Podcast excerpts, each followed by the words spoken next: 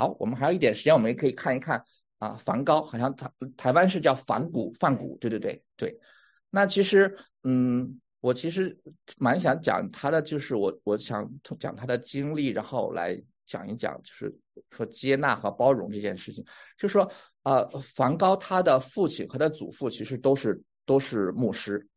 但是他们的家的话，就是永远都是一半人做牧师，一半人做做艺术品。就是他有一些舅舅啊什么的，都是都是卖画的，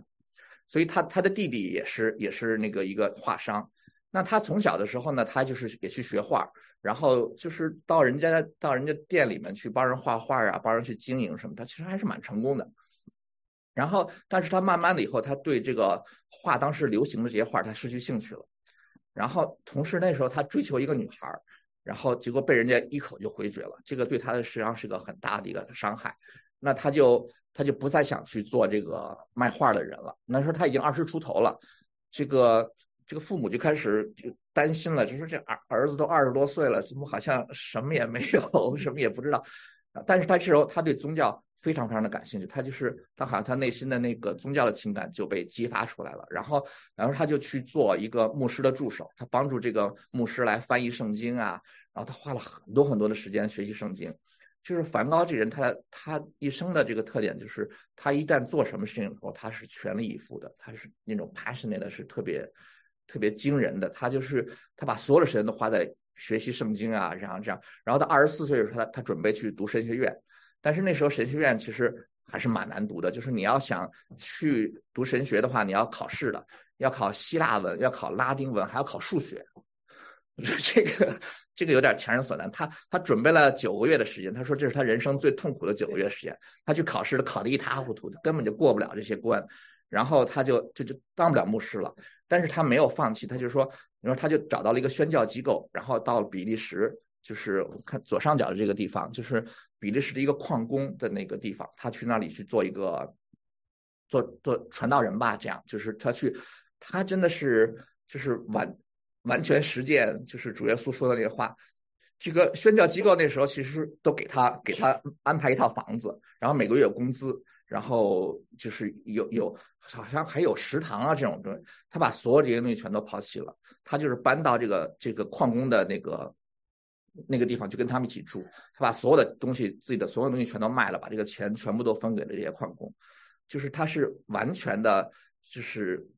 就是实践主耶稣说的那个。那时候他给他家里人写信，他反复讲的就是跟随耶稣，彼此相爱。他就是一直这样。那时候矿工矿场上出现了一个矿灾，好多人受伤，他立刻就把自己的床单全撕了，就是扯扯成布条，然后给他们做绷带。然后他就是完全的和这些矿工们在一起。但是很快他就被他们这个这个宣教机构给驱逐了。那把把他驱逐的一个原因有三个原因，一个就是说他这个他穿的衣服邋里邋遢，就是不像样，就是说。就是说就是这这个你你穿的这副样子，就就让人就觉得你不像个圣徒，就是你好像人家看了你这个样子就不会愿意信耶稣一样的。就是这是一第一个罪状，第二个罪状就是说他太狂热，就是他他太狂热。这个这个其实大家可以想一想，就是说就说如果我是个传道人，我是那个每天住在公寓里面，然后我到礼拜天的时候我才下来跟你们讲一讲一篇道啊，然后我就回家了时候，那我看到一个人。他把自己的所有的财产全都变卖了，跟穷人住在一起的时候，我可能会觉得他是个威胁，对不对？就是这个对比，就是好像，对吧？我感觉很不爽，我很不喜欢这种人，对不对？就像我们在工作里，我们在公司里干活，我们特别不喜欢那种一天每天特别喜欢加班，整天那个，我们特别讨厌这种人，对不对？因为他跟我们对比，但是你看到，其实其实按理说，梵高他所做的事情，其实真的是效法基督。他是在效法基督，就是说，按理说，我看到梵高这种做法，我应该去向他学习，对不对？我我做不到像他那样的话，我能不能把我一半的钱拿出来捐给这些穷人，可以帮助他们？但是，但是很多时候就是这样，当别人我们看到一个这么 radical 的人的时候，我们会觉得他是个威胁，说他把他赶走。还有第三点就是说，他他不擅长讲道，就是梵高确实他他说话不是特别的清楚，他就用这三个原因就把梵高给赶走了。那么这个对他来说，其实对他整个的信仰来说，其实是一个非常大的一个打击。那那其实他他其实他被赶走以后，他跟这些矿工还在一起又住了一年。他在这一年中，他就给这些矿工画画，他就重新燃起了他对艺术的这个这个兴趣。那他左下角实际上是一个他后来画的一幅画，但是蛮反映他当时那种心境。你看他画的就是这些穷苦的这些矿工他们在吃土豆的时候的这个情景，你就看到他们就是。其实蛮丑的，对吧？我们很少看画有有人把人画成这个样子，对。就说他他完全没有，就是把这个贫穷作为一种浪漫的这种东西给它浪漫化。你看我们小时候可能也看过，看过穷人的画里面，这个穷人都穿着补丁，他那补丁的那个针脚都非常非常细，对吧？然后这个脸上都刷特别白。你看，其实现在我们国内的电视剧也是画好多这抗日英雄，他们都很穷的，他们都穿的都破布的衣服。但你看那个脸，肯定是肯定是各种润肤霜涂了二十多年的，不可能这么白，对不对？你怎么？对，就是我们都把这个把贫穷都把它浪漫化了，变成一种很很美的东西，因为我们觉得我们的这个人脸上全都是这个老茧呀什么的，这好像就不英雄，英雄好像就不应该是这个样子，就是我们好像都有这种这种想法。那其实梵高他就是讲。这些人长得就是这样，他们长得就是很丑的，他们没有机会去去去去买润肤霜啊，他们没有机会去照顾自己的手啊，所以他们的皮肤就是很烂的。那其实，但是他在这里面，他看到了这个神性，就是说，在这个最贫穷的人当中，他们身上也闪烁着这个神性的这个观点。其实就是后来梵高他的他的信仰，我觉得就是确实是和我们一般来讲的信仰有些不太一样了。他他有很多这种准备，他。他后来就是他越来越远离教会，然后有一次他他因为他拒绝去教会做做礼拜，然后跟他爸大吵了一架，然后但是后来有是不久以后他父亲就去世了，然后他父亲去世了以后，他他就画了这幅画，就是左边这幅画，就是圣经，他画了一幅一个很大很大的圣经，这个圣经就是他父亲的圣经，他就翻在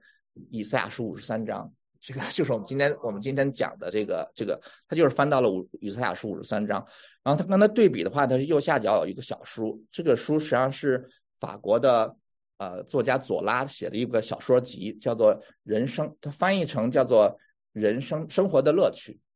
但实际上那本书他完全没有讲到任何跟乐趣有一点点关系的东西，他他讲的那些都是一些非常悲惨的一些故事，是一个非常黑暗的一本。一本书，但是但是梵高那时候他他满觉得就是好像好像这本书是他的一个圣经一样，所以他把这两本书并排放在这里，就说他在那个左拉的小说里看到的是好像是人生的真相，人生里面的很多的黑暗，人生里面的很多的痛苦，他把那个放在那里，所以所以这幅画就是蛮有意思，就是说。他到底是什么意思？他他他从来没有去解释过。其实就是就是他的父亲，他很爱他的父亲，但是他他晚年到最后的时候，他跟他的父亲之间也有很多的这种冲突。他就是这个巨大的这个父亲和小小的他自己之间的这样的一个一个对比。他是就说你是在他是在讲对他跟他就是在在在暗示他和他父亲的关系吗？还是在讲他自己信仰的改变？就是他他越来越会远离圣经，但是他会。他会想到这个世界中去找到那些啊属灵的那些那些的东西，所以这就是他有可能是他信仰的这样一个改变。那右边这幅画就是叫撒种者，这个这是就是梵高特别喜欢的一个题材，他画了三十几幅撒种的这个人。那他其实也是，嗯，这也是跟他的他的思想的一个很重要一点，就是他喜欢画这些普通人，画这些穷人。他其实希望在这些穷人身上看到那些闪光的那些东西，不是靠他们的美貌，但是是在他们的普通的生活当中。所以他这个这幅画其实就是他晚年的那些，就是他后晚期的那些风格。你看他那个太阳，就是灼热，就是非常的灿烂，非常的璀璨的那种那种那种样子。其实就是，嗯。就是，其实就是说，梵高他其实这个幅画，就是大家一般认为他他跟圣经还是有点关系的，因为耶稣讲过一个撒种的比喻。那么，其实梵高他在他做牧师的时候，他曾经用撒种的比喻，他讲过一篇道。那其实这里面他就是好像他晚年的话，我觉得特别明显的一点就是，他好像把他整个生命都都都投在里面，那个激情都在都在那里面。就是说，就是说。天，他讲天国的奥秘其实不完全在于成功，在于你，比如说你讲一篇道让一万个人信主，那其实天国有有一个很卑微的开始，就像一个小小的种子一样，它它很卑微，它它早在地上，它需要时间，需要等待，然后需要一些漫长的过程。但是如果你这个信仰是真的，你这个信仰是有生命的，它就可以慢慢的成长起来，就可以成熟起来。其实这也是耶稣讲这个撒种比喻的这个含义。对。然后这两幅画其实就是我想大家都都很熟悉，他他讲到这个。